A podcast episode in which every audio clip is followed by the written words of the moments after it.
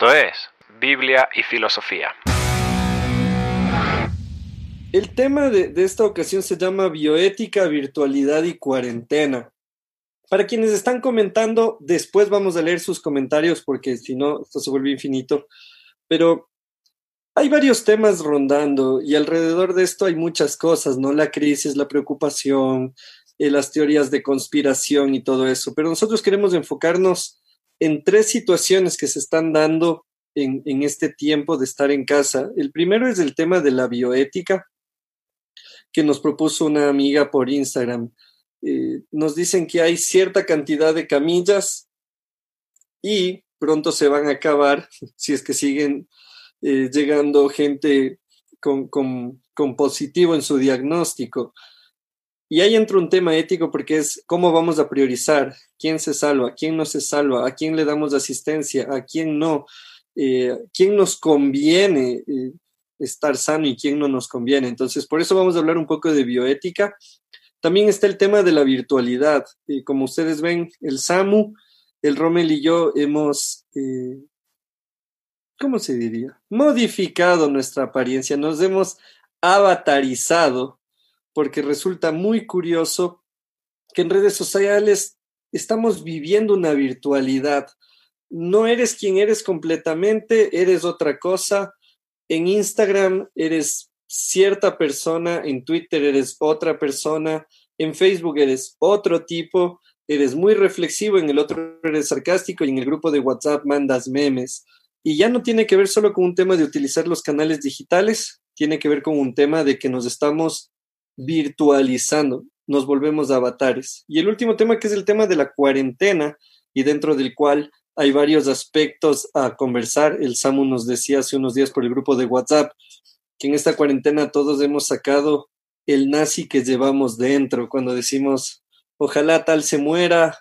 Eh, vimos esto de ciertos policías golpeándole a la gente y decimos bien hecho, bien está que les den a ellos, a esos, y que no son cultos como yo. Entonces la cuarentena está sacando lo, Adolfo de muchos y, es un tema que hay que considerar desde lo ético, desde lo moral y desde lo filosófico. Así que, queridos compañeros, eh, sin miedo, empecemos conversando del tema.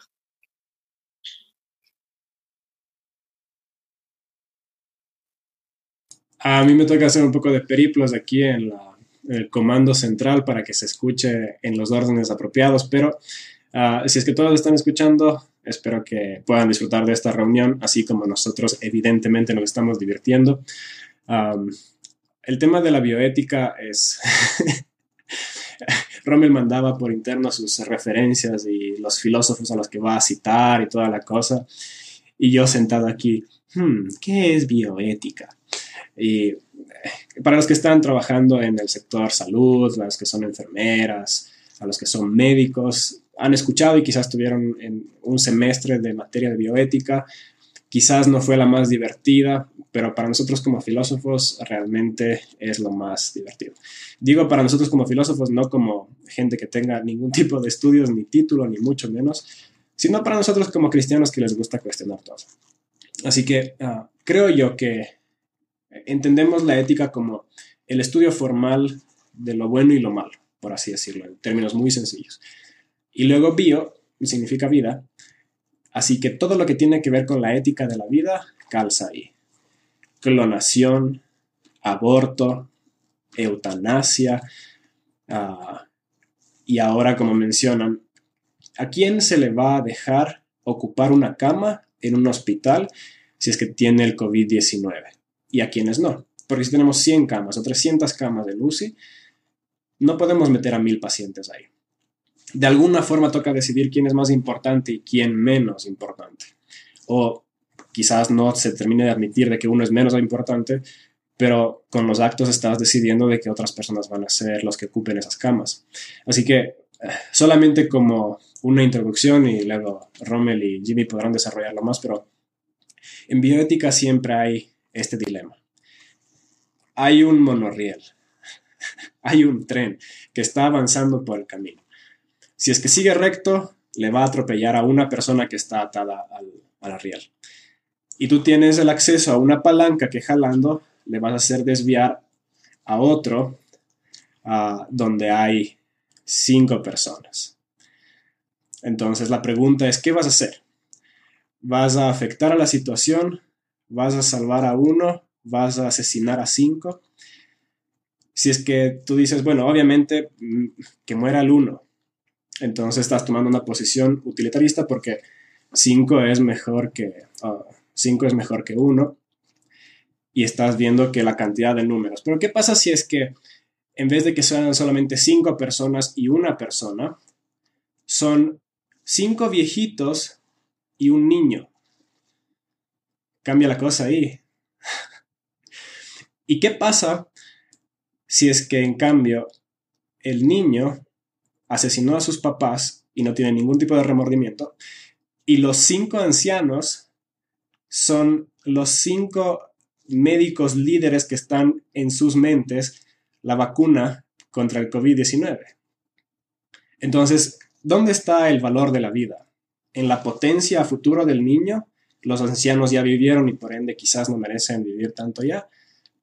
O quizás está en el valor de que uno tiene en su mente el secreto para las soluciones del mundo, de los enormes problemas del mundo o si es que los niños quizás, ah, si es que tienen este tipo de comportamientos psicópatas, ya no merecen vivir. Pongámosle a algo un poco más grave todavía. Si es que tú tuvieras la oportunidad de salvar a los seis, pero para eso tienes que empujar a una persona obesa delante del tren. ¿Participarías tú activamente empujando a una persona para salvar a seis? Y otra vez estamos en el utilitarismo. ¿Dónde está el valor de la vida? En la potencia de vida, en lo que puede traer a la humanidad. Eso es la bioética. Y le podemos traer a un ejemplo mucho más moderno. Los carros de Tesla, los carros que se conducen a sí mismos. Si es que de repente se lanza una persona delante del carro y el carro ya no puede frenar. La computadora tiene que tomar una decisión porque la computadora está conduciendo. ¿Qué va a hacer? Va a desviarse y estrellarse contra un poste asesinando al dueño del carro o va a seguir recto para atropellar a la persona que se cruzó. Y esa es la bioética. Así que claro, ahora es cuando nosotros como humanidad tenemos que comenzar a pensar. Si es que tenemos solamente cierta cantidad de camas y cuidados disponibles para ciertas personas, ¿a quiénes vamos a salvar? ¿A los niños porque tienen un futuro por delante? vamos a salvar a aquellos que tienen en su mente cosas valiosas y que pueden servir. Por ejemplo, un, médico laboratorista versus un conserje, por más que tengan la misma edad. O vamos a salvar a los que tienen dinero, a los que tienen plata como para acceder a sobornar al consejo directivo del hospital, pagar 30 mil dólares por debajo de la mesa y que se le dé una cama garantizando un puesto. Esas son las preguntas que nosotros como hijos del siglo XXI tenemos que enfrentarnos. ¿Cuáles son las definiciones de la vida, básicamente? Ahí, antes de que el Rommel, eh, que sé que el Rommel está ahí así, o sea, por ejemplo, vos mencionaste algo, salvar a los niños porque ellos tienen un futuro. Y ese, ese es, o sea, sé que es, vos estás poniendo todos los escenarios que, que a veces pensamos, ¿no? Entonces decimos, no, el niño que viva porque porque él tiene un futuro por delante y es un futuro ingeniero. Pero ¿y si se está perfilando para criminal? O sea, las, las variables son infinitas. O sea, en este caso, es una decisión de segundos en las que nada está seguro, nada está dicho. Si salvamos a los médicos que tienen la vacuna contra el coronavirus, nosotros en nuestra moral podemos decir, estamos haciendo bien al salvarles a ellos y no a los niños que tenían un futuro, pero no sabemos si esos médicos son laboratoristas de empresas multinacionales que van a explotar a la gente con dinero para poder ver si es que alcanzan el antídoto. O sea, la bioética termina cruzándose con todo, con el valor intrínseco de la vida o no, incluso con el tema de la producción, de la economía, de un supuesto futuro o incluso de un, de un asegurado pasado en decir, no, es que él mató a alguien, no se merece vivir. Entonces, o sea, la bioética se termina, o sea, es como la Y aquí en Quito, termina atravesándolo todo. Así que Romelau, vuelvo a ser. Diría yo el playón de la Marín más bien.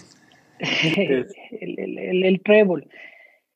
Es interesante cómo este tema de bioética, eh, pese a que no se ha tratado muy exclusivamente o a profundidad, eh, ha llegado ya al Vox Populi, ¿no? A la, a la masificación. Y a lo mejor algunos no nos, no nos dimos cuenta. Yo, yo voy a citar eh, un titular que sacó el diario Metro sobre el vicepresidente Otto Sonnenholzer. Y él dice, y cito, ¿no? Si ustedes ayudan, no llegaremos al momento en que tengamos que escoger, está hablando del gobierno, a quién salvar y a quién no. Esa es una declaración de Estado, no es un comentario de una persona como Samuel, Jimmy, Rommel o cualquier otra persona. Es un, es un comentario y es una declaración de, del representante del jefe de Estado, que tiene otras implicaciones políticas terribles, porque debería haber estado el presidente de la República delante de esta declaración. Sin embargo, está un vicepresidente que ahorita tiene palas de, de primer mandatario. Y te dice ese tema, y eso es bioética. Lo que te está diciendo es, si ustedes no se portan bien, ética, etos, costumbre, no me vengan a decir a quién salvo y a quién no. Estamos viendo muchos casos de personas que están muertas en una vereda en Guayaquil y es lamentable por donde se le quiera ver. Pero es también un tema de bioética en escalas inferiores, hablando de ejecución de mando del Estado, ¿no es cierto? Eh, y lo que ustedes han dicho es, es importantísimo. No quisiera agregar más, pero sí quisiera poner la llaga, el dedo en la llaga. Y quiero trasladarle a este tema al tema bíblico, el todos. Eh, y, va igual, o sea, cómo nosotros concebimos el tema de la fe. ¿Son todos o son unos pocos? ¿Son solo los que se merecen? Los que no se merecen ya están predestinados para condenación. Eh, Juan 3:16, porque de tal manera amó Dios al mundo, todos, para que todo aquel, todo, todos. Y este es un tema que nos pone a nosotros un poquito más de, de dificultad, porque bien o mal eh, estamos hablando de Biblia y teología. Eh, teológicamente podemos hablar de, de, de, el calvinismo, ¿no es cierto? Unos están predestinados para ser salvos, otros no. Los predestinados para ser salvos eh, se va a evidenciar esto en que su vida va a ser una vida recta y de mucha prosperidad. Los que no están predestinados eh, se evidencia en que su vida es miserable y vivirán para condenación. Nada podrá salvarles. Eso es Biblia, eso es teología, Biblia. Estamos hablando de la Biblia claramente cuando dice que por todos vino y murió. ¿Quién? Jesucristo, no. Eh, ahora, aterricemos esto. Nosotros somos personas que estamos hablando desde la Biblia y desde la teología y vemos este caso exclusivo del vicepresidente de la República. Y, y bajemos un poco más a nuestras redes sociales lo que decías vos, Samuel o, Jimmy, eh, el tema de que, bravo, aplaudo que los policías y los militares estén golpeando a personas, no todos, algunos, no todos, porque no se someten a, al, al, toque de queda. Mientras se están desarrollando eh, fiestas dentro de comunidades de, de niveles altos, en sectores de Quito, Guayaquil y de otros lugares donde la policía no puede entrar. Eso también es bioética. Nuestros perfiles de Facebook y de redes sociales son bioética. Cuando nosotros hacemos un comentario, bien está que les peguen eh, y hago mea culpa, ¿no? O sea, el momento de llegar a decir, bueno, es que estos manes de Guayaquil tienen este millón, miles de infectados, porque son como son, porque su ética no es la ética del quiteño, que el quiteño le dicen algo y se guarda. Generalismos, generalizaciones eh, frívolas.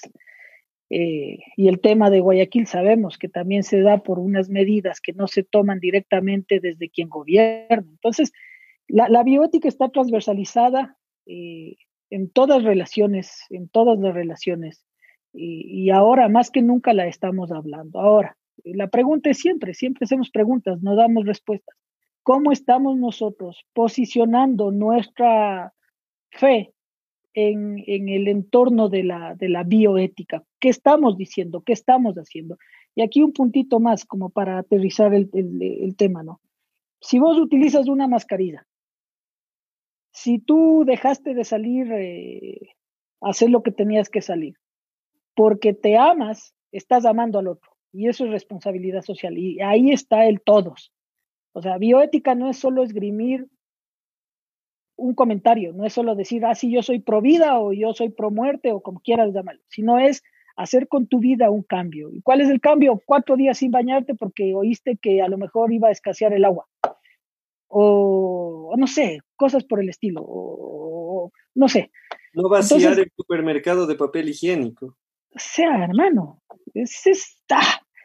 Y, esto, el, guardar un metro de distancia, el, no tomar eh, medidas alocadas, eso también es bioética y, y yéndonos para arriba, ¿no? Si vos eres responsable con tu vida, con la de los adultos mayores, o sea, loco, si es que nosotros no nos responsabilizamos por nuestras propias vidas porque creemos que el coronavirus no nos va a afectar, loco, por lo menos dejemos vivir al que, al que todavía quiere vivir. Y ahí es el rescate a la memoria el cuidar a nuestros, a nuestros ancianos, sean abuelos, sean padres, sean bisabuelos, es guardar nuestra memoria y es honrar a quien honra se merece.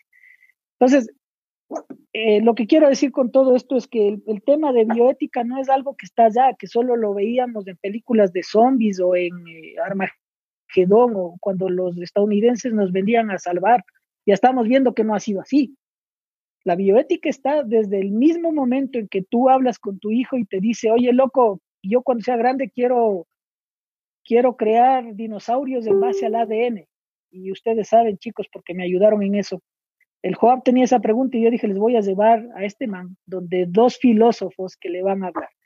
Es hablar hijos con nuestros hermanos, con nuestros padres. Eso nomás. Ahora, yo estoy pensando ahí, y Samu, podríamos aquí irnos o sea, el tema de la bioética termina atravesándolo todo. Y por ejemplo, estoy pensando, bueno, por un lado está el tema que ahorita lo estamos evaluando frente al coronavirus, pero por otro lado, eh, miraba en Netflix hace unos días, hay, hay una serie de reportajes que se llama Ver para Creer y están debatiendo el tema, por ejemplo, de los robots sexuales. Entonces, los y las robots o robotas, entonces, estas réplicas, hablemos de hacia los hombres, estas réplicas de mujeres em, casi perfectas que hablan, que se ríen, que conversan. Y, y claro, por, por un lado hay un movimiento que dice, estamos en contra de eso porque eso sigue la cadena de cosificación de la mujer. Pero por otro lado hay un argumento que alguien decía, mira, hay gente que socialmente que carece de las habilidades sociales para conectar con otros. Debemos condenarles a la soledad y a no haber conocido el placer físico, hablando del delicioso en términos académicos. y, y, decían, o sea, deberíamos privarles de eso. Entonces decían, no, no, qué mala onda. O sea, ellos deberían poder disfrutar de esto. Bueno, toma un robot, pero un robot es un humano. No, no es un humano, pero imita a un humano. Sí, pero no es un humano. Y incluso yo a un amigo le preguntaba y le decía, eh, ¿tener relaciones con un robot sexual es fornicación o no?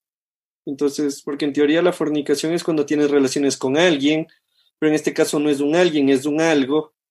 Entonces, el tema de lo ético en esta época se va a poner en juego durísimo. No, no, ya está en juego durísimo hace rato, sobre todo pensando en una sociedad basada en el placer individual.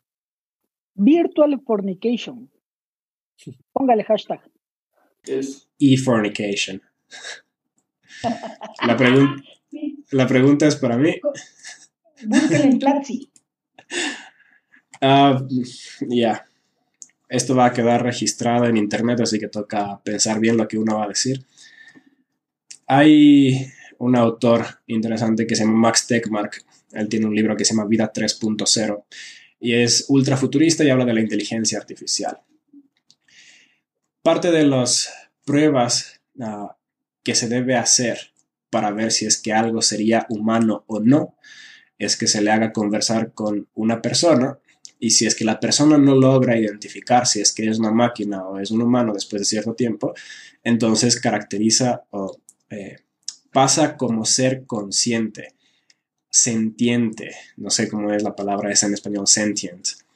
Um, y el tema es que nosotros como seres humanos... Tiene, corazoncito. ¿Puedes repetirlo?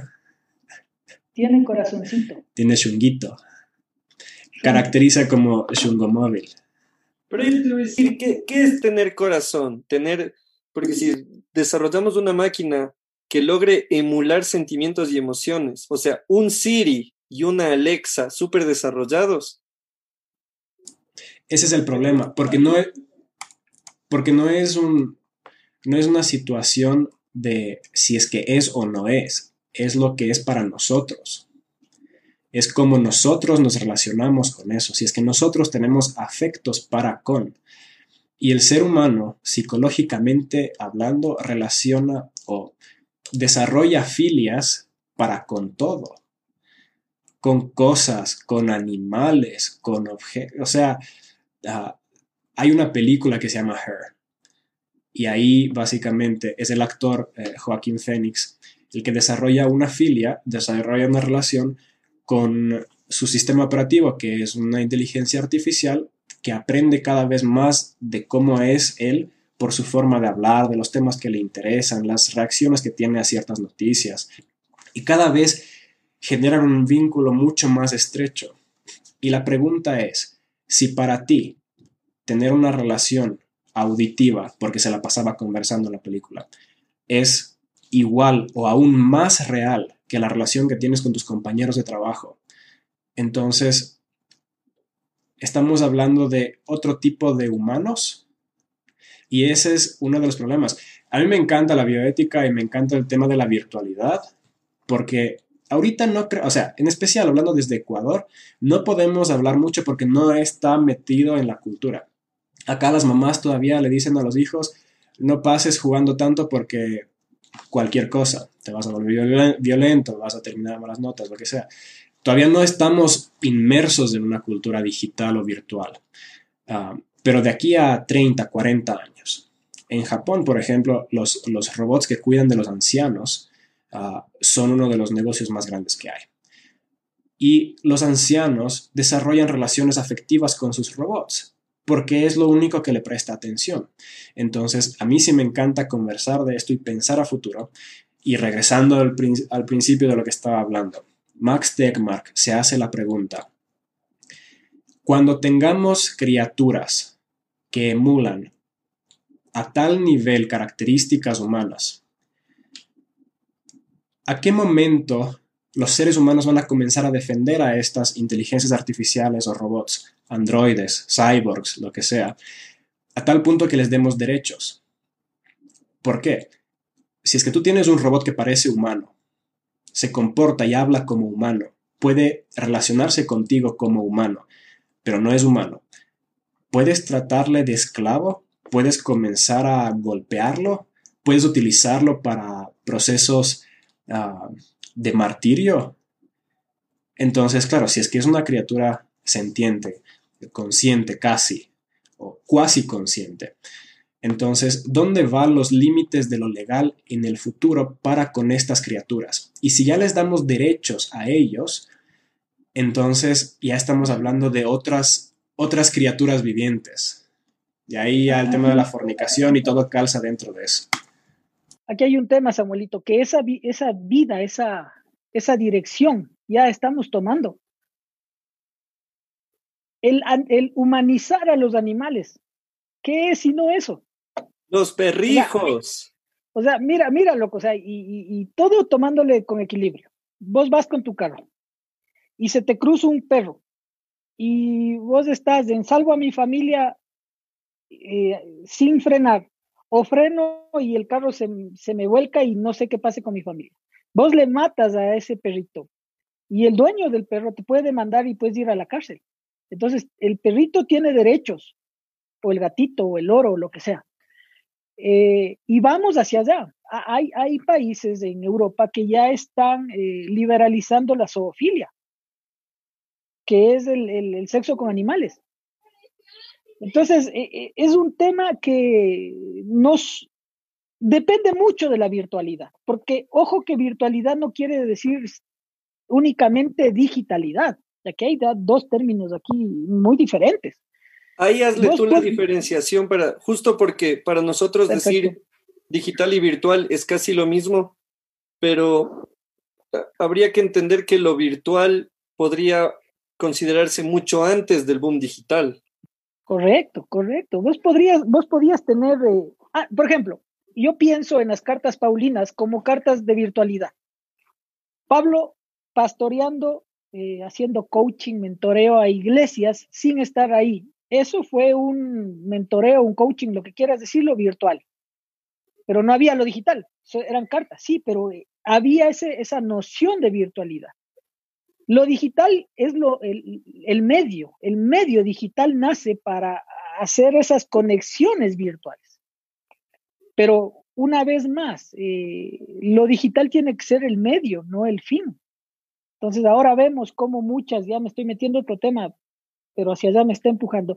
Estamos metiéndonos eh, en una vorágine de que tenemos que transmitir en vivo miles de horas de predicaciones, de enseñanza, etcétera, etcétera. Y estamos convirtiendo a eso el fin y no el medio. Entonces nos estamos equivocando. Vuelvo al tema de la bioética ahora nuevamente. Eh, nosotros estamos llegando a ese, a ese punto donde estamos dando eh, derechos a animales, eh, y virtualizamos tal vez una relación con nuestro animal. Puede ser una relación amorosa, ya hemos visto la, el, ejemplo de, algunos países de Europa, la exageración quise decir, o les tenemos como hijos, y, lo que decía Samuel me, me, llegó al corazón, porque hay, hay parejas de, de ancianos que el único que está ahí es el perro o el gato. Y entonces esos siguen juntos, algunas parejas no tan, no tan de, viejitos, sino de, de, jóvenes, que siguen juntos por el perro. Y entonces el perro el que les une, porque ya no están los hijos. Entonces necesitan el perro para tener de qué conversar. Y eso es, eso es tenaz. Y eso está pasando ahora. Está pasando ahora donde estamos viviendo tiempos de, confinas, de confinamiento. Eh, pero ese es otro tema, sigamos adelante. Solo eso quería eh, acotar. Ahí, dentro de lo que usted, de lo que estamos conversando, hay, hay un aporte, Pepa, de, del Joel, del Joel que nos dice, bueno, y David Avilés, que él dice, así como hablamos de la humanización de los animales, también hay que mencionar la cosificación de la humanidad.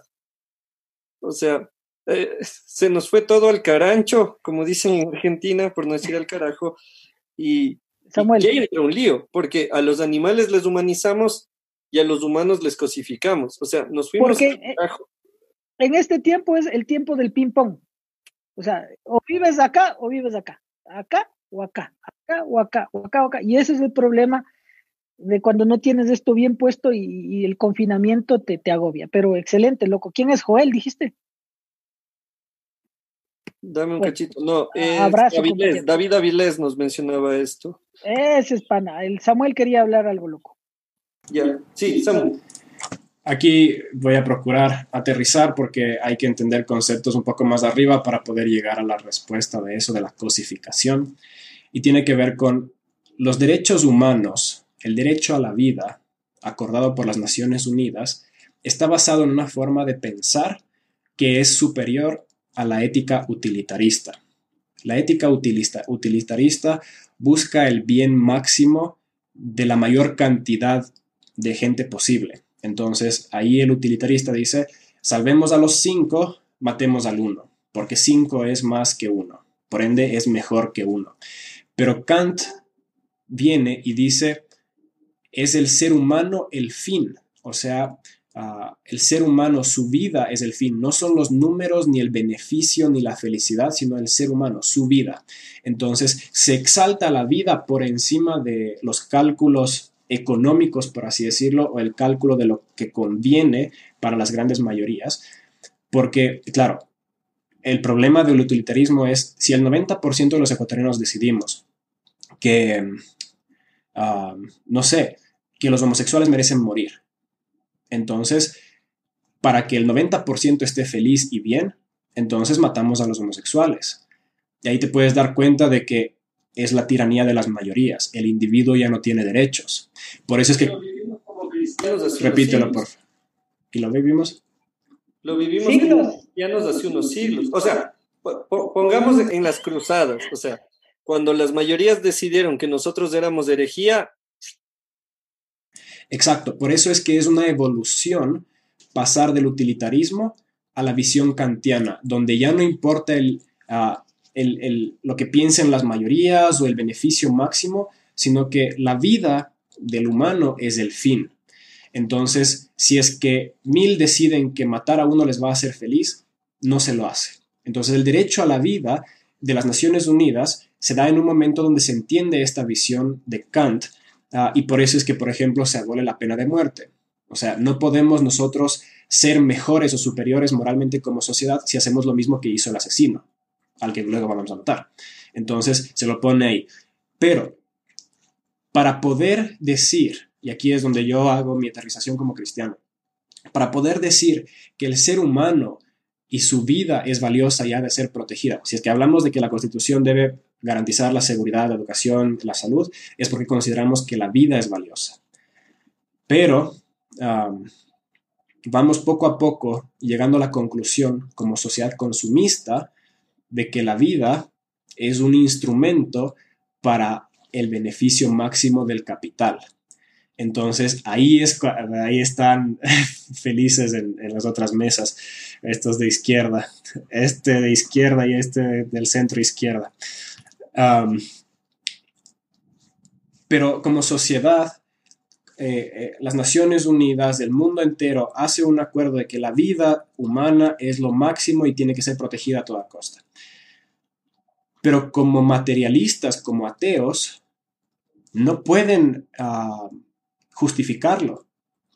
Porque el ateo tiene que justificar que la vida humana es más valiosa que la de los animales. Pero el ateo materialista, literalmente, el animal humano es otro animal más. Entonces, ¿por qué habría de tener privilegios por sobre los otros animales, destruyendo el hábitat de ellos? Solamente es el cristiano el que cree que Dios crea al ser humano y le da la vida y le pone por encima del resto de la creación, que puede justificar la doctrina de que la vida humana es el bien supremo por lo demás. Entonces, tienes la prehistoria donde se sacrificaba a las personas, a las vírgenes o a los malos, a los dioses, para calmar y que la, la mayoría esté bien.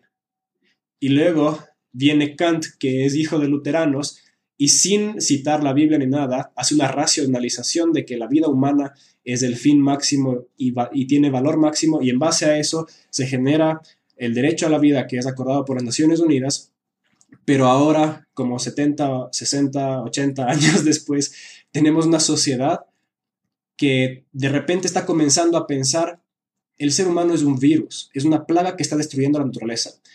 Y de repente vemos a la naturaleza como superior a la vida humana. Y de cierta forma estoy totalmente de acuerdo de que el ser humano ha sido malcriado, no ha sabido cumplir con su rol de sojuzgar a la tierra, lo ha hecho mal. Pero pensar que la naturaleza está por encima del ser humano es un pensamiento muy peligroso y existe el ecofascismo. En otras palabras, estoy dispuesto a hacer ecoterrorismo o bioterrorismo, ah, como en, en la película de Dan Brown, Inferno, porque el ser humano es una plaga y para que, la, para que el planeta pueda estar bien, tenemos que eliminarlo. Entonces, nos estamos alejando tanto de ese principio kantiano que da pie a los derechos humanos, ah, que otra vez comenzamos a ver al ser humano como un animal más dentro de los ambientes. Samu, querido, eh, quiero hacer una pregunta. Cuando estás hablando de utilitarismo, ¿tiene alguna referencia al pragmatismo eh, filosófico? cuando, cuando vos hablas de utilitarismo, yo lo que acá se observa es pragmatismo. Eh, no, sé, dime. Y la segunda, la segunda, el, segundo tema es, sí, Kant puso al hombre por encima de, todo, pero llegó Darwin. Y hablamos de la, de la selección natural.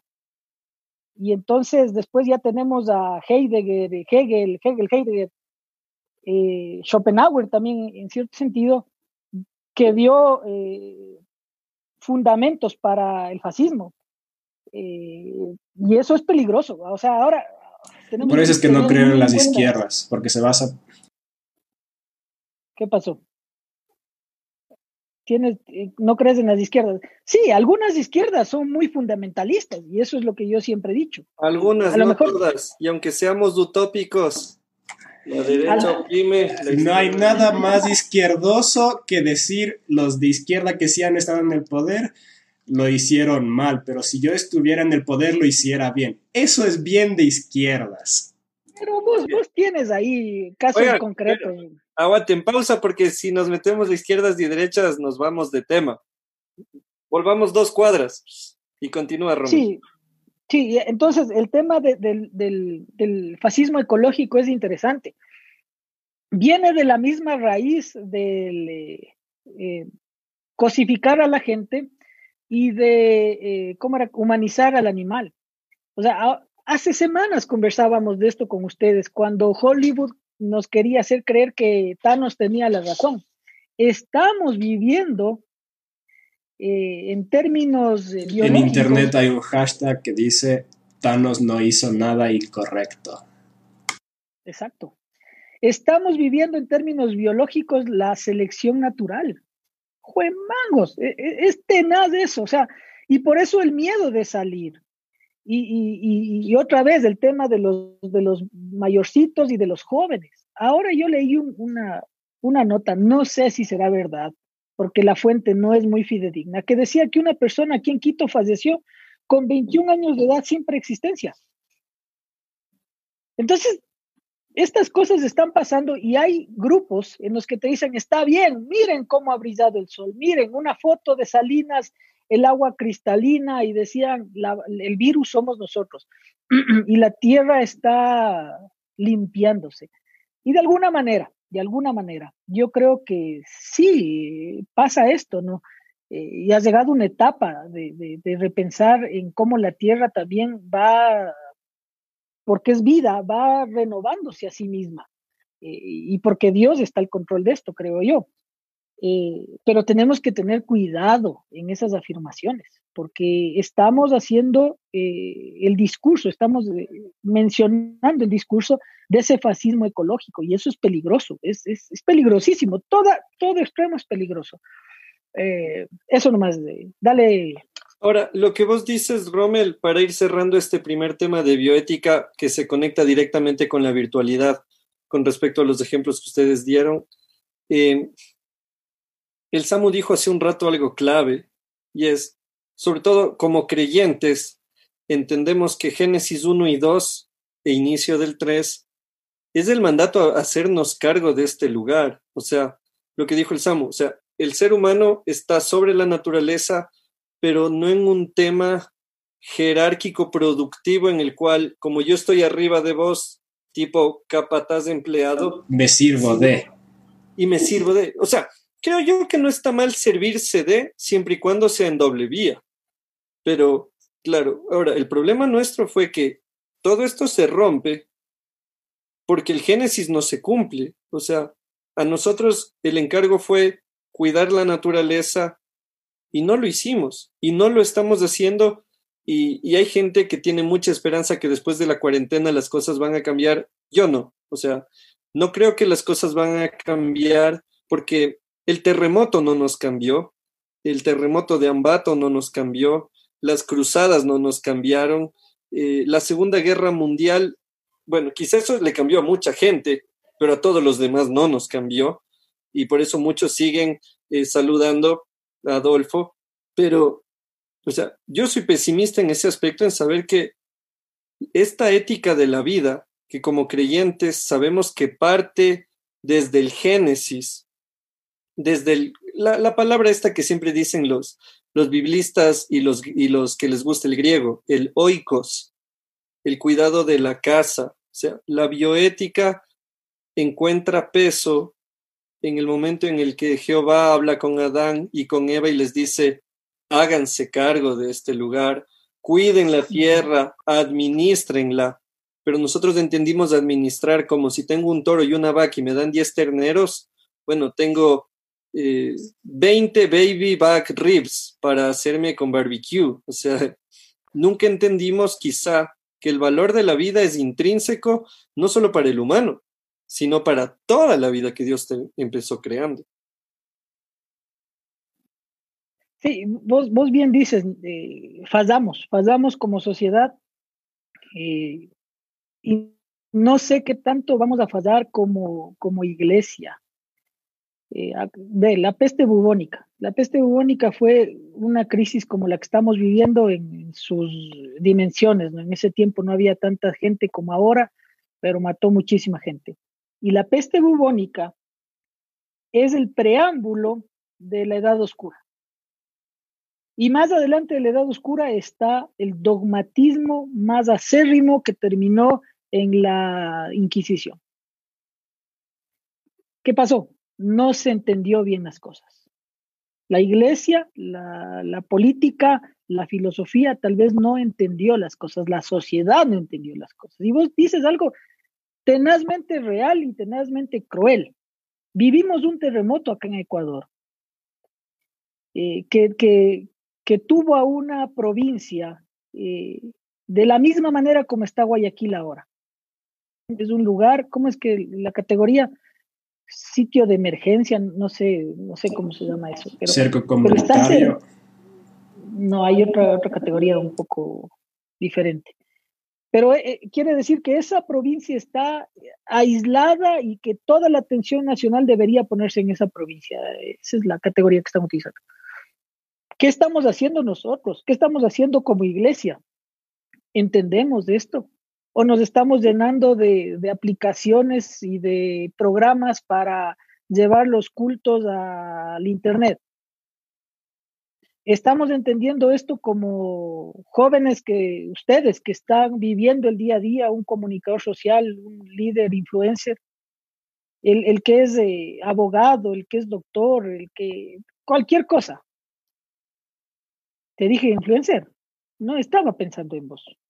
Dice, un líder de jóvenes. Un líder un de jóvenes, un comunicador social y un influencer. Y un comunicador. Eh, un sleep freudiano, amigo. Claro. Ahora, dentro de eso, para la gente que nos está siguiendo y que se ha ido sumando, eh, nos da gusto recibirles acá en nuestro encuentro de Biblia y Filosofía completamente en vivo. Chicos, para confirmar que esto es en vivo, Muestren sus celulares, por favor. La hora a todos. 7 y 51, 7 y 51, ya, ya. Muy bien, ya. Así confirmamos que esto es en vivo para los que, para los conspiradores que no creen que estamos transmitiendo. ¿Qué piensan? Estamos transmitiendo desde el futuro. La buena conspiración se planifica en antemano hasta los minutos. ¿Ves? ¿Ves? Se sacó hasta los lentes. Ahora, eh, quiero que podamos conversar del segundo tema que estamos tratando y que tiene que ver justo con lo que el Rommel dijo, la virtualidad. Es, es, es una locura eh, darnos cuenta que digital y virtual no es lo mismo. Eh, para nosotros, como siempre se nos, se nos empastan los conceptos, eh, decimos, bueno, lo digital, la vida digital, es que la gente está metida en lo digital. Pero el otro día, y, me atrevo a contarle a la gente que está aquí siguiéndonos. De hecho, voy a echarle un ojo por acá. 125 personas que están eh, conectados con nosotros y quiero mandar un abrazo a todos los que están en este tiempo aquí escuchando. Eh, le contaba al Rommel y al Samu que el otro día me dieron ganas de pagar en PUBG por, por una ropa para mi personaje. Ahora, ¿qué es PUBG? Eh, si jugaste Call of Duty, es algo así. Si no, si, si no te gustó mucho el Call of Duty y eres más viejo, es como Counter Strike. Y si aún no, y si dices no, no cacho Counter Strike, es como Doom. O sea, el PUBG es el Doom de hoy, por decirlo así, los que jugamos Doom, que era el Minecraft de ese tiempo, ¿no? Todo, todo hecho bloquecitos y, y solo disparabas. Le contaba al Rommel y al Samu que en el PUBG tengo mi personaje y de repente me salió un aviso por solo 5 dólares, creo que era, comprabas tantas fichas y con eso le comprabas una nueva ropa a tu personaje. Y debo reconocer, tengo 31 años, creo haber desarrollado cierta conciencia. Y para los que dicen, no, es que eso hace la gente que no tiene educación, no han ido a la universidad. Fui a la universidad 400 veces, me gradué dos veces de la tecnología y de la licenciatura. Pasaba todos los días por ahí. Claro, loco, o sea, o sea, me repetí las materias y todo. Y aún así, 31 años, casado. Me gustó tanto la universidad que lo hice tres veces. Eso. Loco, y quería gastar dinero en el PUBG como, ahí sí voy a decirlo como diríamos, como guagua. Y, y estuve a punto y luego siempre hago pausas cuando hay que gastar y digo, ¿qué estoy tratando de hacer?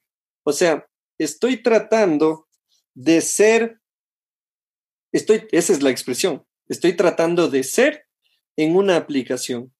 O sea, no me basta con jugar, tengo que customizarme, tengo que avatarizarme, tengo que personalizarme, porque ese avatar por poco y es el reflejo de quien el Jimmy es. Pero asimismo puede suceder lo contrario en la virtualidad, porque lo digital vendría a ser el tema de estoy jugando. ¿Por qué? Porque me gusta jugar y listo. Pero en cambio el tema de la virtualidad es soy en la aplicación. Soy yo y existo yo. Y por eso hay gente que le duele cuando le cancelan la cuenta de LOL, de Warcraft, de Minecraft, del FIFA 20, de lo que sea. O sea, al hablar de virtualidad, no estamos hablando de herramientas o de aplicaciones, estamos hablando de replicarnos en el ámbito digital, pero curiosamente eso termina incluso construyendo autoestima, construyendo identidad y construyendo nuestra manera de mirar o no el mundo. Y por eso hay gente que ahorita está feliz porque se han dado cuenta que no necesitas ir a la tienda si hay Rappi o Uber Eats. O sea, es como que nos estamos conformando con nuestro avatar para prescindir de las interacciones personales o presenciales, quizá. Pero, pero aún eso, aún pedir por Rappi, lo, lo, virtual y lo digital se, se concretan. Y, y, ese es el gran tema. O sea, una de las conversaciones que tendríamos que hacer ahora, siguiendo un poquito la línea que estaba diciendo, es, ¿esto va a acabar? sí va a acabar, más o menos cuándo va a acabar, cómo vamos a, a plantearnos el tema hacia futuro. Eh, y entonces aquí hay, hay el, el, filósofo este Harari, ¿no es cierto? Ya está hablando que futurísticamente esta crisis va a afectar como nos afectó eh, el 11 de septiembre mundialmente. Eh, quien viajó en avión antes del, del 11 de septiembre del 90, creo que fue, estoy hablando de las, de las Torres Gemelas, sabe que antes vos subías al avión como subirte al trole ahora, o al metro, si es que están desde otro país. Eh, no tenías tanto filtro, ibas a la hora en punto y casi que le parabas al avión si estaba despegando y te subías. Y hay películas de esto. Si, si han visto esas películas ochenteras, que el enamorado sale corriendo y por favor paren y el, avión para para que el man se declare a la pelada. Pero bueno, esto va a marcar una diferencia. Lo estamos viendo ahora ya. Si tú te vas a un centro comercial, en la puerta te agarran la temperatura y te dejan entrar solo si tienes mascarilla o si tienes guantes. Esa mascarilla que estás puesto, Jim, es perfecta para, para irte al, a un centro comercial. Pero entonces eh, vemos cómo la virtualidad y la digitalidad aterrizan en, en algo. O sea, vos agarras y pides una pizza. Yo el otro día, cuando empezó todo esto por un tema de, de salir de esta tensión, pedí, siga nomás, necesito ir al baño el joven. Eh, pedí una pizza porque mis hijos estaban resintiendo un poco ya el encierro. Y entonces llegó la pizza y fue la pizza más rica que he probado en, años, hermanos. Porque fue algo de volver a la cotidianidad y tenerle a alguien que no conocía en la puerta de la casa trayendo una pizza. Y entonces hacia allá tienen que ir nuestras, nuestras reflexiones. Eh, yo pienso, mis queridos ñaños, que este confinamiento y esta conexión, yo voy a buscar acá si tengo por aquí, eh, estaba revisando un, un artículo que decía que ahora estamos más conectados que nunca. Eh, pero yo no sé qué tan real es esa conexión. Eh, dice, de golpe crece el distanciamiento social en América Latina, pero estamos más conectados. Vean mis, mis queridos. Del, del lunes al, ¿qué estamos hoy? Jueves. Jueves he tenido más reuniones que lo que tuve el mes pasado. Y el tema es este. Antes, cuando tú te movilizabas de una reunión a otra, había un espacio de tiempo que te permitía cambiar el chip. O sea, vos, si tenías que una reunión física, tenías que manejar, coger el bus, lo que sea, ir a esa reunión, tener tu reunión, dejar esa reunión, irte a otra y así. Ahora esto no es, es imposible. Acaba una, empieza otra. A veces ni acaba una y empezó la otra y te sumas al Zoom o al Hangouts o lo que quieras. Eso nos está a nosotros alejando. Y yo sinceramente les digo, yo sí les envidio, aunque eso es pecado, a los manes que pueden estar en la casa armando un cruz, ¿cómo es?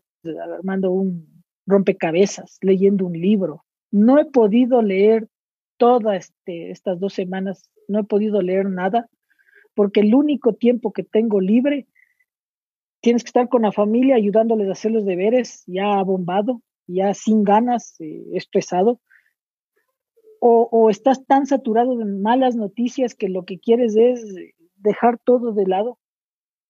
Entonces, ¿nos está eh, uniendo más este tiempo o nos está separando? Pero estamos más conectados, sí, pero ¿de qué manera?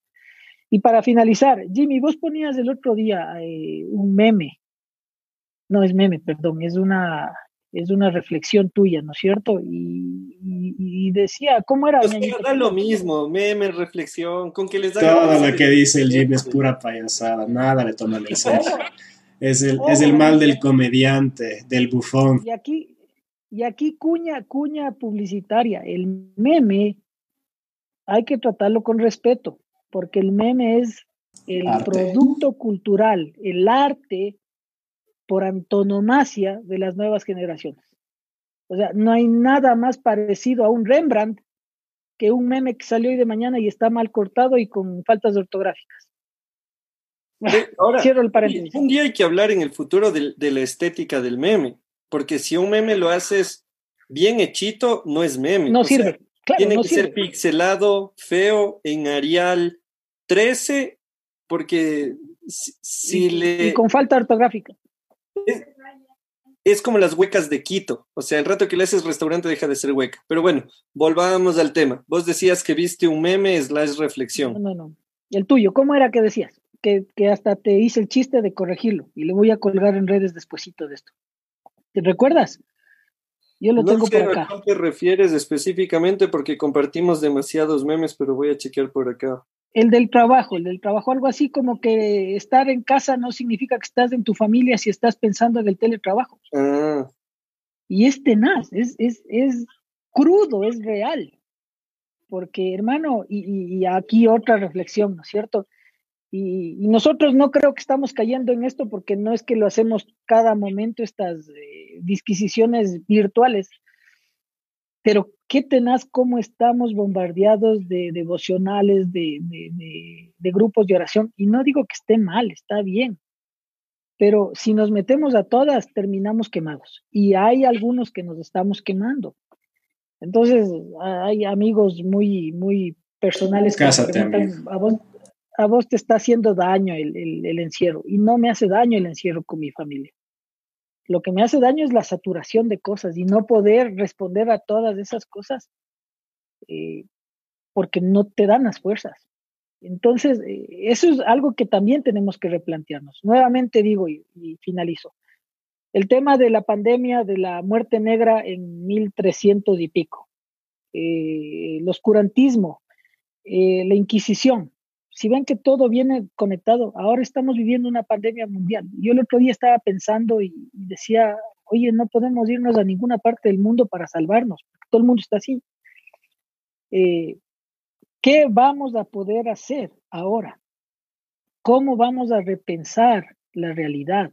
Nuevamente, Harari está mencionando eso y dice, el coronavirus, el gurú futurista alertó sobre los riesgos de un mundo que será completamente distinto después de la pandemia y te habla de factores como el gran hermano de Orwell, donde vas a estar más observado.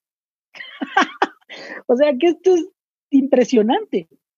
Y entonces tenemos que vernos hacia allá, tenemos que tener estas interacciones y, nuevamente aterrizo en lo virtual. Estas conversaciones virtuales tienen que aterrizar. Ahí está el arte, el arte gótico es decir, una gárgola. Entonces tenemos que aterrizarlas. Lo digital, lo digital es solo el medio.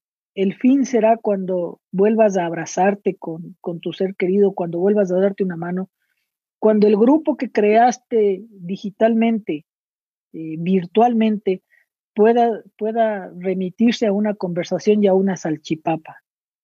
Eso, eso es el, gol. Eh, y, tenemos que ir allá. Si nos quedamos en hacer broadcasting de, las prédicas, en tener grupos en una aplicación, te quedaste ahí, moriste. Porque acordémonos nuevo de las cartas paulinas, siempre llegaron a concreción. Si es que Pablo no pudo ir, como mencioné en algunas partes, estuvo alguien en representación de él y habían personas en concreto. Si no, hubieran sido pura carta. Eso nomás.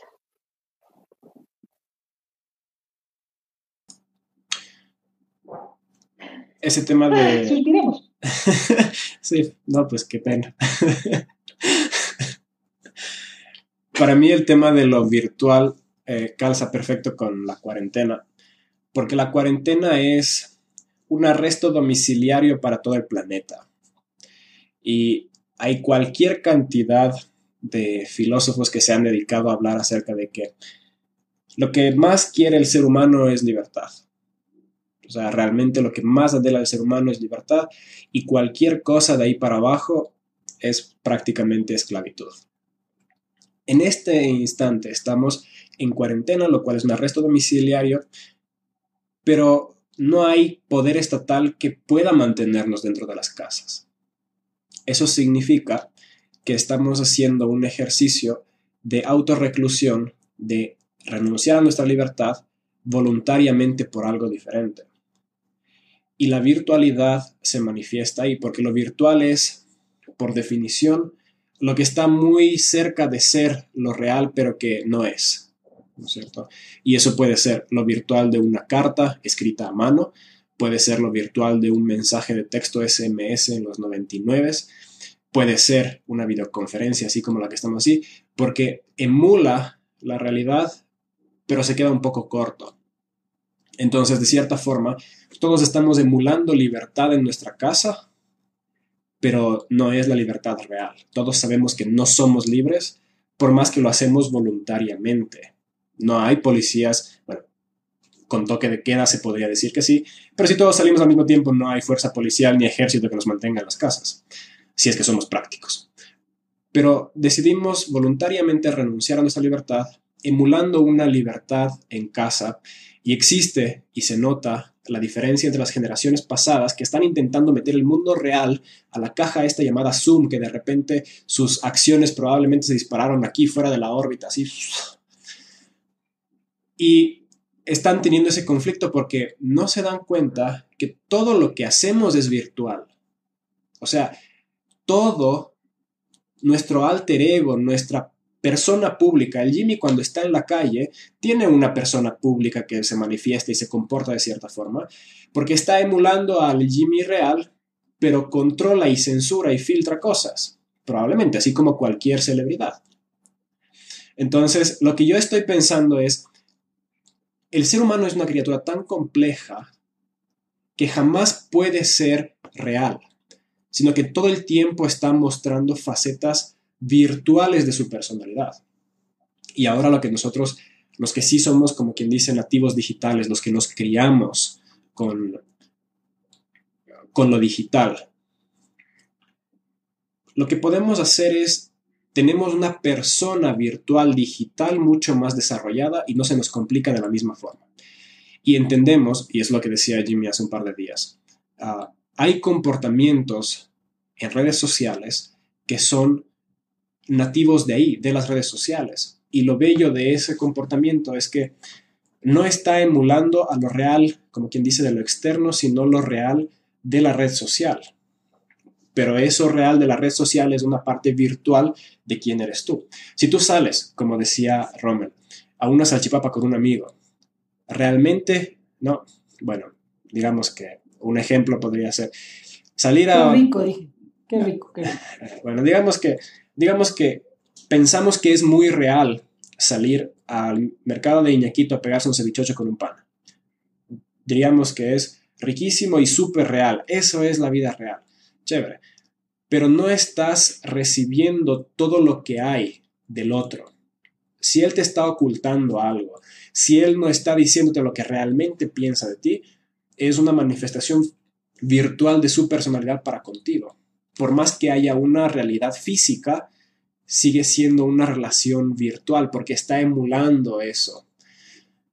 Pero así como vengo hablando de que lo virtual se acerca a lo real, pero que no completa, pero que podría asumirse que es, así como cuando hay los exit polls. Los exit polls son resultados virtuales, es el ganador virtual de la presidencia, porque tiene lo suficiente como para emular la realidad. De la misma forma como nos quedamos por debajo en lo virtual, hay que entender que hay manifestaciones de lo virtual que nos llevan muy por encima. O sea, nos llevan a una magnitud brutal. Mañana va a haber una reunión que se llama el C40. Son 40 alcaldes de las principales capitales del mundo y el Ecuador está entre esos. Y el C40 está dirigido por, como iniciativa por el alcalde de Los Ángeles, justamente para hacer uh, urbanística muy moderna y compartir recursos y conversar. Van a tener una videoconferencia 40 de estos alcaldes de Seúl, de Milán, de Los Ángeles, de Quito, de Buenos Aires, etcétera, etcétera, etcétera. Cosa que en el mundo real, en una situación de pandemia, negado. Pero el ser humano puede a través de lo virtual catapultarse a algo muy superior. Y ahí es donde traigo otra vez la parte de Biblia, de Biblia y filosofía, y es la persona de Cristo, la mente de Cristo de la que habla Romanos. La mente de Cristo es una manifestación virtual de, de la esencia divina, o sea, nos proyecta de algo que es real, pero no es, porque para nosotros lo espiritual no es de la misma forma real como lo fisiológico, pero coge eso y proyecta muy por encima. Y de repente estamos en otra onda, estamos así en el espacio exterior como el carro de Elon Musk. Es, fantástico. Entonces, hay que entender que el ser humano tiene lo que lo define, tiene sus límites, tiene sus categorías fisiológicas. Y aquellos que utilizan lo virtual para quedarse cortos están utilizando mal la virtualidad. Si es que el Rommel dice algo extremadamente sabio. En el mundo real, eso se queda al acceso de sus mejores amigos, su congregación local y quizás su familia pero a través de lo virtual puede proyectarse, hacer una frase sabia que edifique, poniendo términos evangeloides, edifique a miles de personas alrededor de Latinoamérica y el mundo hispano. O podría ponerlo en Google Translate y a través de lo virtual pasarlo al inglés y de repente al mundo anglo. Entonces hay belleza en lo virtual y estamos aquí en cuarentena sí, pero descubriendo quizás otras facetas de nuestra realidad. Aquí cabe la cuña publicitaria, Jimbo. El, librito que se, se publicó en estos días. Comente de eso. Comente eso, por favor, hasta ir a ver mascarilla, porque esto ya se volvió comunitario. Es que voy a ver una mascarilla. Comenta eso. Claro. Eh, sí, bien, bien que lo dice el Rommel. Eh, durante estas últimas dos semanas estuvimos 15 autores reflexionando alrededor de la cuarentena. Entonces, si alguien de ustedes eh, desea descargar estas reflexiones, las voy a poner aquí. Em, las voy a poner por aquí en, en un comentario. Entonces, voy a ponerlas por ahí, así la gente tiene el link para descargarlo. Eh, bien, llegó el llanto. Eh, quiero, hacer, quiero hacer una pequeña pausa, solo un instantecito, porque sé que es distinto estar en vivo, estar en la silla, estar en la reunión, estar en el local y, conversar. Y quizá alguien ahorita aquí quiere irse a tomar una agüita, eh, necesitas ir al baño, dale, tienes un minuto. ¿Se puede ir al baño? tú no. pero, pero los demás sí. Eh, quiero eh, aprovechar, ya que lo digital nos permiten estos, estas herramientas que no las tenemos habitualmente. Eh, por acá nos dicen, por ejemplo, hablar de la ética, nos dice el Marco Granda, que es un panaza siempre fan de Biblia y filosofía, es, estamos hablando del conflicto ético que se trata en Death Note. Eh, acá Santi García nos dice, el ser humano aún no posee el nivel de conciencia para discernir lo que fuimos enviados a hacer y administrar la naturaleza con respeto y valor. En estos días en casa no alcanzamos a entender que el dinero no es tan importante. Wilmar nos habla de la zona de seguridad. Eh, Billy, Billy, pana, zona de confort.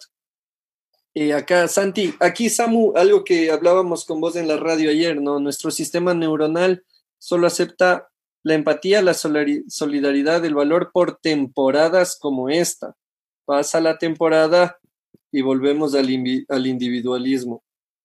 Por dos.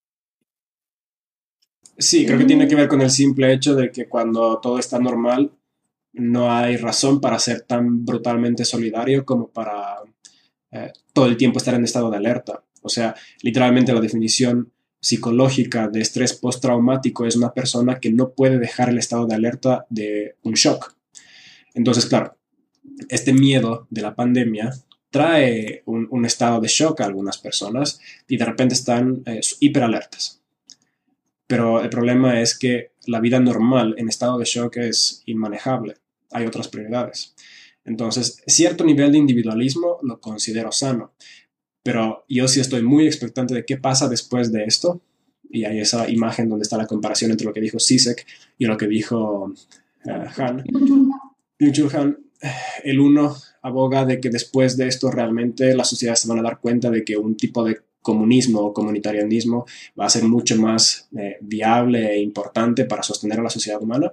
Y Byung-Chul Han es mucho más pragmático, realista y dice, uh, la gente va a volver al capitalismo, el capitalismo va a prevalecer y solamente se va a aferrar aún más. Entonces yo sí quiero ver cómo va a quedar esto en los anales de la historia y yo voy a hacer una profecía aquí en vivo y en directo que va a quedar registrado. Um, creo yo que se va a hablar del 2020 como el año en el que el mundo se detuvo y todo lo que eso signifique. Y quizás se haga el caso de la vejez. Yo, yo, te voy a decir una cosa también, eh, eh, no, no existe eh, crisis más posmoderna y neoliberal que esta. O sea, nos, nos individualizó a la fuerza. O sea, es que es, es, eso, por ejemplo, es una visión súper de las facultades sociológicas, humanistas, hacer toda una interpretación de cómo calza la política acá, porque al fin y al cabo es solamente una manifestación biológica. Y el cómo reacciona el ser humano ya tendrá sus propias ramificaciones, pero es un problema que va más, o sea, no puedes hablar de sociedad comunal basado en un problema biológico, creo yo. yo de hecho, voy, a citar al guasón del caballero, del, caballero de la noche. Yo no sé por qué, hacemos, por qué hacemos esto gratis y lo estamos haciendo bien. Ah, Era chiste nomás, sigue nomás. Claro, o sea, estoy pensando en lo que el Romelau dice, porque en esta ocasión, en esas cosas casi siempre coincido con el Rommel, pero en este caso yo no creo que, o sea, yo creo que esto es una expresión más de lo que ya veníamos siendo.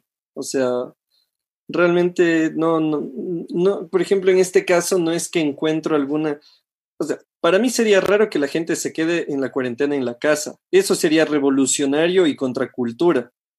Pero seguimos siendo lo que somos, pero con celular en la mano. Ahora, em, por si acaso, hay algo que les quiero indicar que me mandaron por acá, porque saben que nos sentamos de cierta manera siempre en las reuniones presenciales, aunque esto también es presencial. Bueno, hay, hay, eso es lo raro de lo virtual y lo digital. Pero miren, les muestro lo que nos han mandado por acá. Entonces ahí está. Bioética, virtualidad y cuarentena. ¿Quién representa a cada tema? Entonces, Yo quién fue el. Vos, no, no, no te diremos.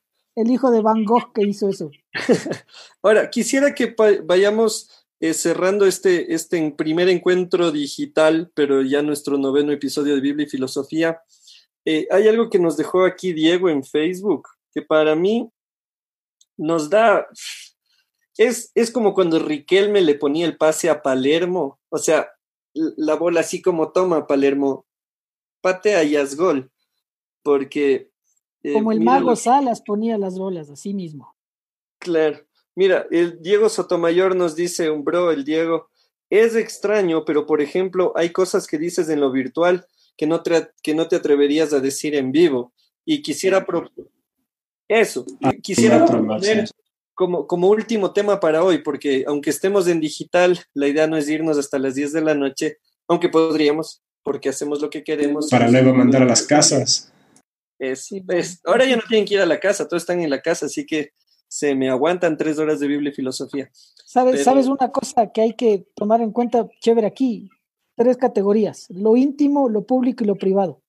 Íntimo, público y privado, en la virtualidad, porque siempre lo hemos manejado en la categoría del, del normal, ¿no es cierto? De, de la pre, lo presencial. Lo íntimo claro. y lo presencial es una cosa, en lo virtual es otra. Lo privado, ya, eh, eso justo era lo que yo quería mencionar, justo esto, o sea, porque que, o sea, hay dos cosas que se eliminan en la virtualidad. Como decía el Samu, o sea, procura emular pero no llega. Y bueno, todos podríamos decir cualquier cantidad de cosas que se que cambian, pero yo propongo dos. La una se elimina la vulnerabilidad y la número dos eh, se, o sea, se elimina no la rajatabla, pero ya no entra en juego ni la vulnerabilidad ni la intimidad. Y voy a decir por qué. Y hoy día voy a usar uno de los ejemplos más, eh, eh, ¿cómo se diría? Más, más cotidianos. Le escribe un chico a una chica, hola, ¿cómo estás?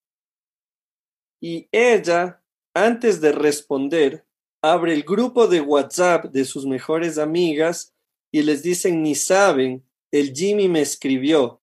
¿Y qué te puso? Hola, ¿cómo estás? ¿Pero con emoji? No, sin emojis, así, así seco. No, tampoco seco, o sea, hola con signo de admiración al final, ¿cómo estás? Y tres signos de pregunta. Ah, si son tres, entonces eh, eh, es que realmente eh, quieres saber cómo estás. ¿Qué le respondo?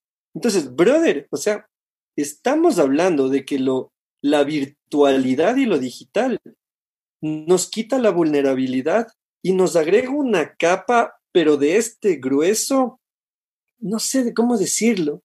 O sea,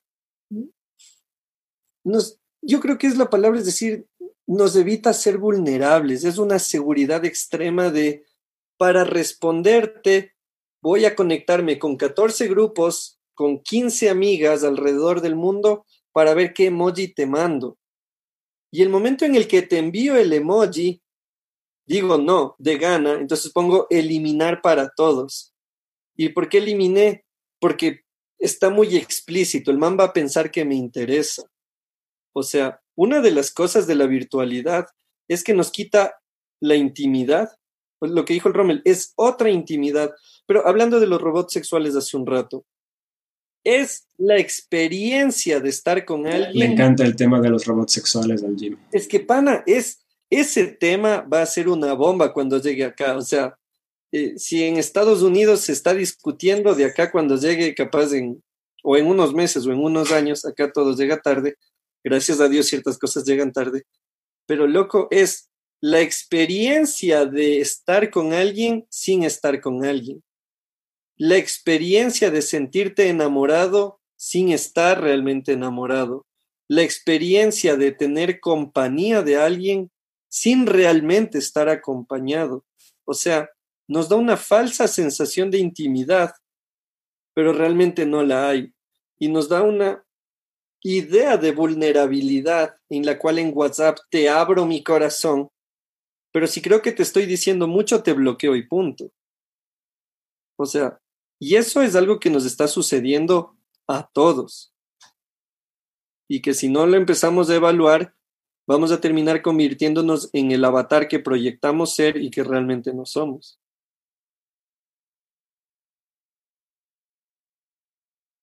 Eh, ¿Qué te digo, brother? Eh, ¿Qué te puedo decir si no estaba prestando atención? El tema de los, el tema de los, de los canales que utilizamos digitales marcan mucho el eh, cómo reaccionas a las cosas. Hablaste de WhatsApp. A mí me parece WhatsApp una, una herramienta maravillosa. ¿Por qué? Porque ha sabido sintetizar lo que hace el Zoom, lo que hace el Dropbox o el Google Docs o el Google Drive, eh, lo que hace Facebook, lo que hace Instagram, eh, y aparte te deja mandar mensajes, ¿no? Y, y, todo tiene un, un, contenido, y aunque no creamos, así como manejamos avatares o manejamos avatares para cada red social, eh, son las conversaciones distintas en este, en este modo, ¿no es cierto? Ahora sí, como vos dices, lo vulnerable lo vulnerable vende ahora. O sea, en términos de marketing digital, el mostrarte vulnerable vende, el, mostrarte vulnerable viraliza. No sé si ustedes vieron un video de un mancito llorando afuera de un hospital, un señor eh, taxista eh, hace unos días. El man lloraba de a de veras y decía, tengo miedo de morir porque creo que estoy con el coronavirus y lloraba y se hizo viral. Al siguiente día le tocó al man salir y decir, ¿saben qué? No era, no era eso, era otra cosa que tenía, pero se viralizó. La vulnerabilidad de venta vende. Eh, ahora esa vulnerabilidad que tenemos que tener los que estamos de alguna manera relacionados con un tema de comunidades, eh, de cualquier tipo que sean, eh, es diferente. Y es por ese tema de lo virtual. Lo virtual toma cierta forma que de alguna manera te, te secuestra. Por eso es más fácil pegarse una bronca, una bronca en Twitter, ¿no? Vos de Twitter entras, ve, hijo de tal y cual, esto y otro, que no le dirías de frente. Y eso no pasa con todos. El otro día estábamos en un centro comercial y le identifiqué a una persona que yo siempre dije, a este man si le tengo de frente le digo unas cuantas verdades. Y la Fer se dio cuenta. y, yo le vi y ya qué cara pondría y la Fer me dijo, no harás nada, no dirás nada. Entonces, viste, o sea, e, es, es llevar la conciencia atada a un canal, que es WhatsApp, que es Skype, que es Zoom. Ahorita, por ejemplo, nosotros estamos hablando y aunque los tres estamos conectados bidireccionalmente o bidireccionalmente o tridireccionalmente, no estamos haciendo una comunicación multidireccional. Entonces, yo puedo decir algo que le, moleste, digámosle, a la YAE. Y la YAE no tiene chance de decir nada. Y estamos manejando el mismo poder mediático que manejan las redes, las, eh, los medios masivos eh, eh, de antonomasia. A vos te, a vos te hicieron una, una entrevista, Jimmy, el otro día, ¿no es cierto? Y te sacaron 15 segundos. Dijiste cosas chéveres. Pero yo conversando con Jimmy decía, oye, loco, pleno lo que dijiste. Y el Jimmy dice, chute, ni sabes, cuando me entrevistaron fue como 15 minutos y chéverazo. Y sacaron 15 segundos. Entonces, hay un área que tenemos que descubrir en este tema de la virtualidad y la digitalidad. Y es eso, el, mensaje multidireccional. El digital te permite llegar a no sé cuántas personas están viendo esto, pero si ya tú quieres hacer una especie de discipulado, de comunión, de lo que quiera, tienes que tender a que sea bidireccional. Es decir, que la voz de cualquiera que está al otro lado sea escuchada. ¿Viste? Entonces, eh, vulnerabilidad desde mi punto de vista sirve para vender, pero es una vulnerabilidad secuestrada a un beneficio. No es lo que pasa cuando, por ejemplo, tú eres un líder eh, de un grupo de jóvenes o de lo que sea y te muestras vulnerable porque ese espacio que te brinda la intimidad, viste, la intimidad, te permite crecer en ese punto. Y lo vulnerable no te hace eh, vulnerable a la sociedad. Este pobre tipo, regresando al, al, caso del taxista, este tipo, hay gente que le decía de todo mm, para él. ¿Cuántos, ¿Cuánta información estamos recibiendo a través de redes que era solo para una persona y se viralizó? Ah, el martes de esta semana eh, se publicó en redes eh, un mapa de los, de los barrios de Quito, donde estaban los, eh, los casos de, de, de, coronavirus. Y Cotocosao, el barrio donde yo vivo, Rock Cotocosao, o Rocotocosao, era el caso que más... Hard rock, el, barrio, el, el barrio que más casos tenía, brother. Y entonces sacan eso, se, se, se, masifica y después sale el alcalde y dice, ¿saben qué? Nosotros vamos a emprender acciones de investigación ilegales a la persona que, que publicó esa información. Ahí tienes un problema de bioética, porque cuando estás hablando de confidencialidad de los pacientes, los hospitales tienen la obligación de ocultar esa información.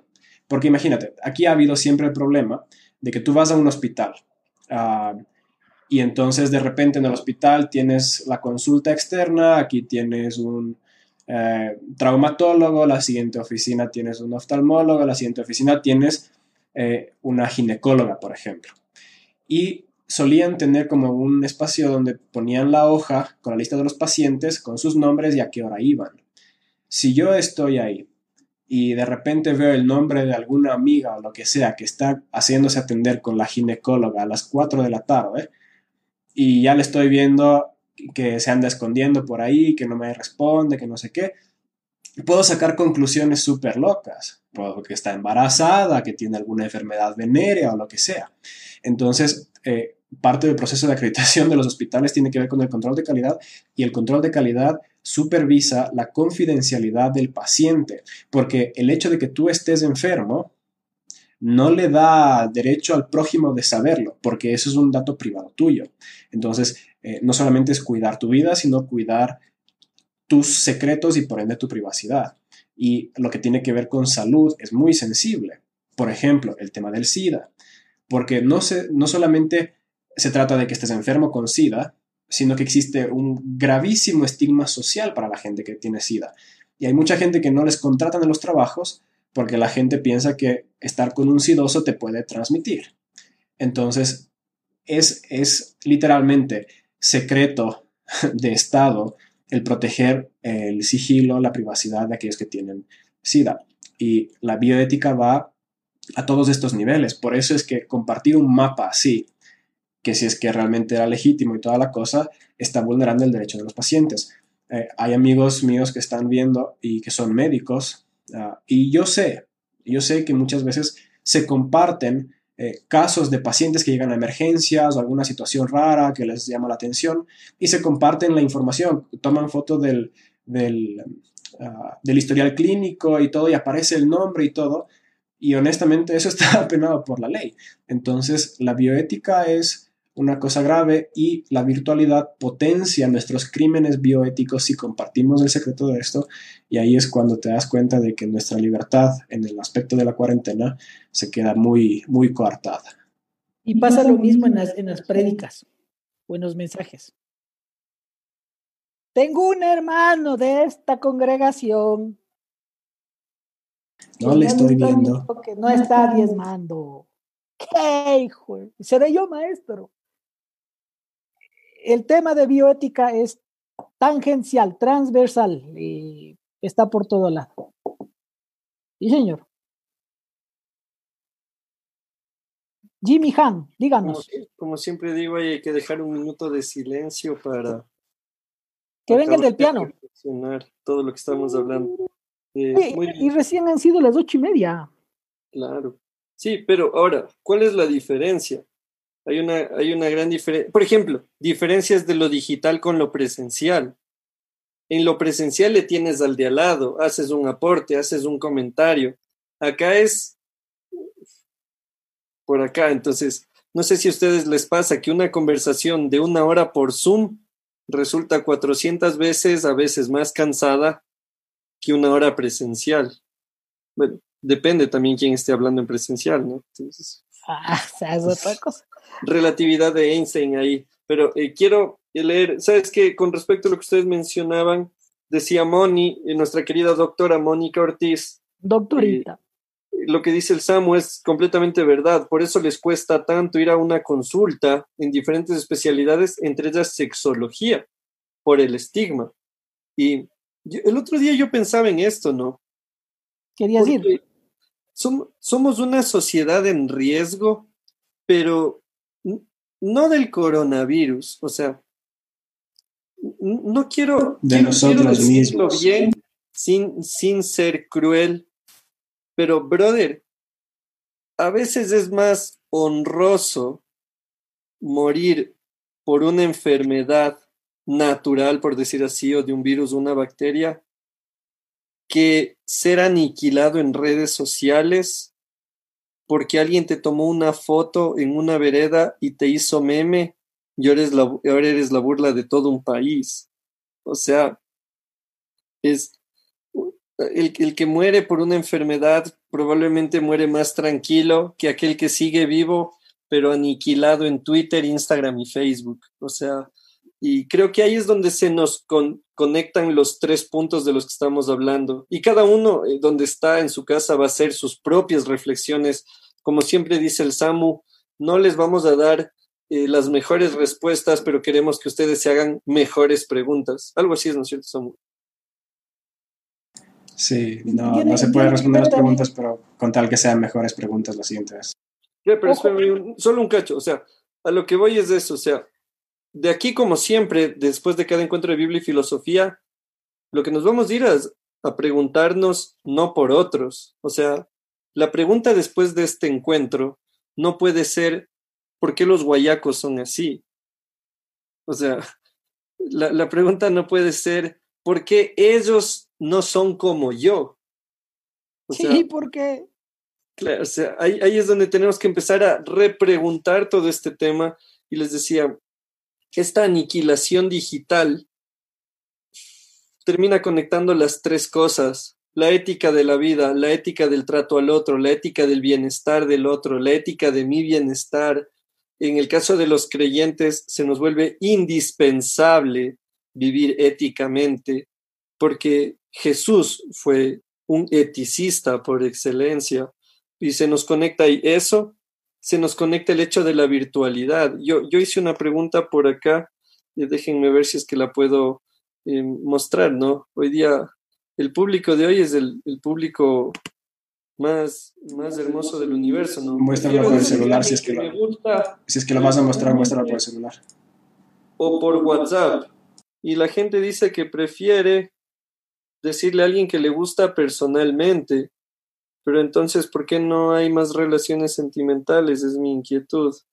Y por acá hubo otra pregunta, la de entre ir a la iglesia o encontrarte con tus amigos de la iglesia por redes sociales, el 87% piensa que es mejor ir a la iglesia y el 13% piensa que es mejor ir de manera digital. Y el tema no es decir cuál es bueno, cuál es malo, cuál es correcto, cuál es incorrecto, es entender que todo esto está confluyendo en un solo punto y desde el cual nosotros vamos a tener que empezar una reflexión más profunda para saber si es que nuestra ética realmente está reflejando lo que decimos creer al momento, como decía el Rommel, en el que le acribillo a alguien por Twitter, eh, tengo que repensar, alguien nos puso en el Facebook algo, eh, me mató porque dice, ahora los líderes tienen seguidores en redes y piensan que tienen discípulos. O sea, es momento de repensar qué tan virtuales nos hemos vuelto también y dentro de esta cuarentena, cómo todo esto está confluyendo y bajo qué valores y qué principios es que nos dirigimos. Y como decía Groucho Marx, si no les gustan estos principios, tengo otros. Eh, hay, hay, un temita que quería acotar.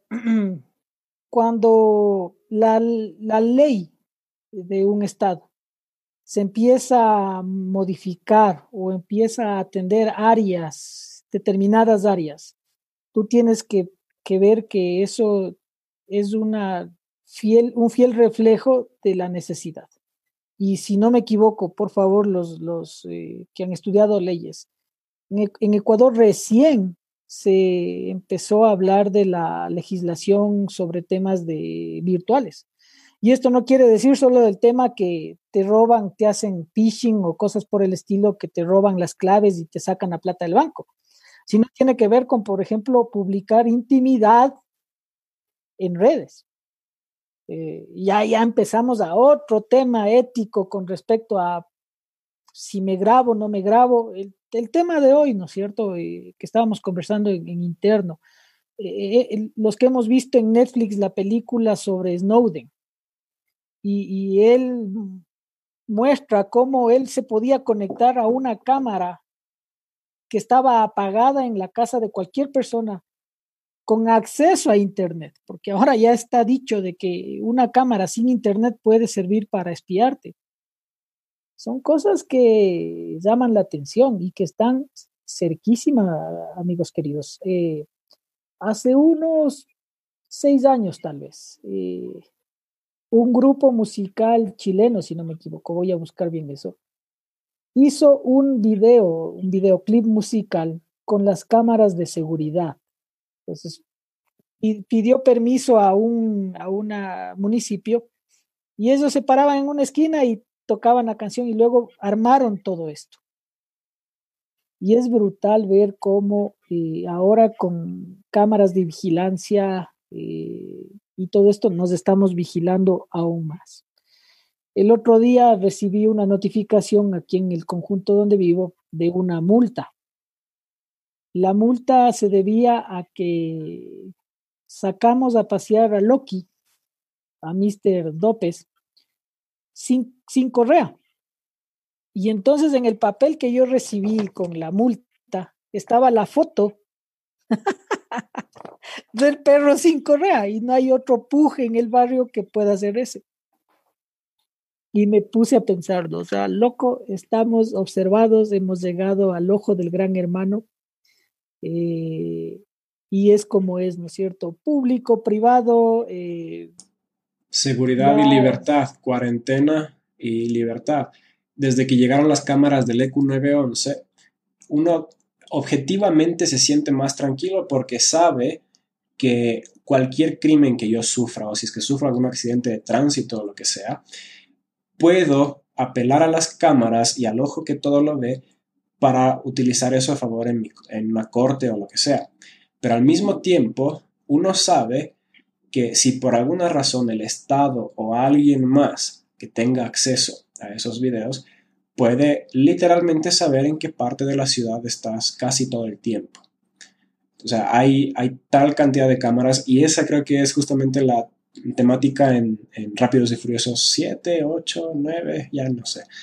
Pero es, ese, ojo, ese ojo virtual, el ojo de Dios, el que es un programa que literalmente, así como en Snowden, se puede meter a cualquier cámara que esté por ahí y pueden, pueden encontrar a cualquier persona alrededor de la Tierra utilizando las cámaras de los celulares de gente que está yendo al supermercado y ya.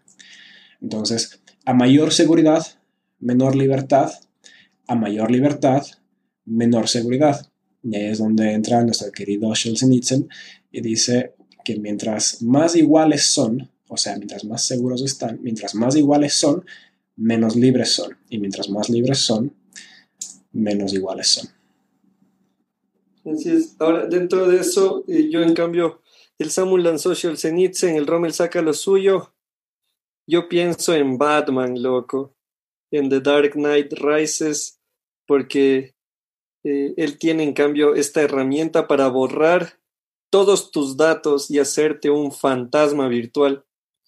Y conversando un día él con Gatúbela, ella está hablando con él, bla, bla, bla, bla, y él le dice, la herramienta de unos es el arma de otros. Entonces, es algo que hay que pensarlo, eh, pensando en las cámaras, pensando en la seguridad, pensando en la gente que te agrega en el Face, cuando tu mamá te empieza a seguir en el Instagram y dices, mi mamá es súper cool, mi mamá es súper buena onda, y realmente te está siguiendo porque es buena onda o es otra manera de ejercer control sobre ti. Así que muchas cosas para pensar, muchas cosas para conversar. Es hora de parte nuestra de despedirnos. Eh, siendo sinceros, no sabemos todavía si el próximo mes tenemos encuentro presencial, porque estamos medio al tanto de que, aunque se levante quizá o no la restricción, las reuniones masivas van a estar todavía con ciertas limitaciones. Entonces, ya saben, el punto de encuentro va a ser por acá nuevamente, si es que no tenemos nuestra reunión presencial. Y de parte nuestra, gracias a toda la gente que se sumó, súper breve, gente que tenemos por aquí. Em, Isaac, por ejemplo, hay chicos que buscan que su día real termine para llegar a su casa y empezar su vida virtual. Pana Diego, Jocelyn, Dayana, el David Paredes, eh, de Biblia y Biela, pueden buscarles ahí. Eh, María Belén Gamboa, Juan Otavalo, Jonás, Santi García, Cristian Avilés, un gran amigo desde la mitad del mundo. Y recuerden también que el video va a quedar aquí. Y el Samu eh, estuvo grabando esto también, así lo vamos a subir al podcast de Biblia y Filosofía. Y de parte nuestra, gracias gente por acompañarnos.